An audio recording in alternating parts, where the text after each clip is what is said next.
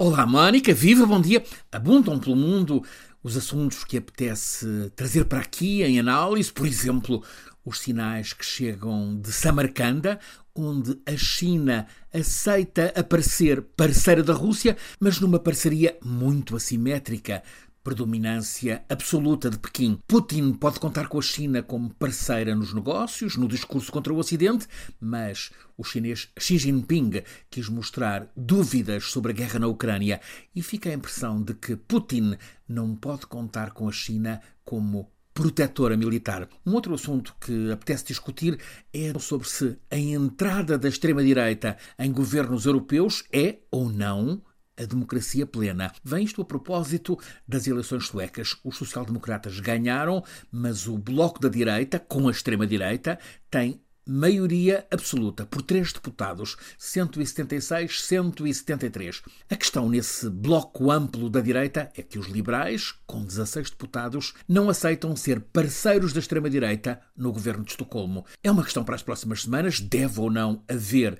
tal como aconteceu, por exemplo, na Alemanha, tinha acontecido em França, barreira a partidos extremistas, isso é ou não condicionar a democracia? Questão em discussão. Também apeteceria, aliás, bem a propósito, analisar o que leva o Parlamento Europeu a classificar um país membro, a Hungria, de estar sob regime híbrido de autocracia eleitoral. Em suma, apetece discutir tudo isso, mas hoje há uma personagem que, por 20 anos como exemplo de elegância desportiva, em campo, no corte, como fora dele, é indiscutível figura do dia. O suíço Roger Federer. Parece óbvio que ninguém pode agradar a toda a gente. Federer estará entre as prováveis exceções. Ele teve, ao longo destes 20 anos, um máximo rival, o espanhol Rafa Nadal.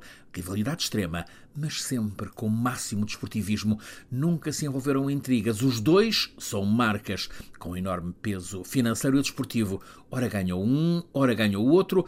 Nunca houve um desaguisado, nunca um mal perder. Impôs sempre o abraço de consideração do rival. Os dois muito diferentes no estilo, Nadal com o poder físico, também mental, Federer com alta inteligência emocional e a elegância vistosa. Federer a movimentar-se no corte, de modo que muitas vezes faz lembrar um bailarino do Kirov ou de qualquer outra das grandes escolas de dança. Em 24 anos como tenista profissional, ele esteve em mais de 1500 duelos. Ganhou 1250, sempre com elegância, com carisma.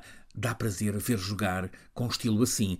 Há nele, Federer, qualquer coisa de um James Bond, um 007, sempre com sorriso, sempre com desportivismo. É uma super estrela desportiva. Trabalhou intensamente para isso, soube nunca parecer arrogante. Pelo contrário, humildade na atitude, calmo, concentrado, sempre com empatia. Ou seja, um campeão exemplar, aliás, como o rival e grande amigo Nadal. Há um mês retirou-se da competição a supercampeã americana Serena Williams. Agora, Roger Federer. A televisão suíça RTS classifica-o de brilhante embaixador da Suíça pelo mundo.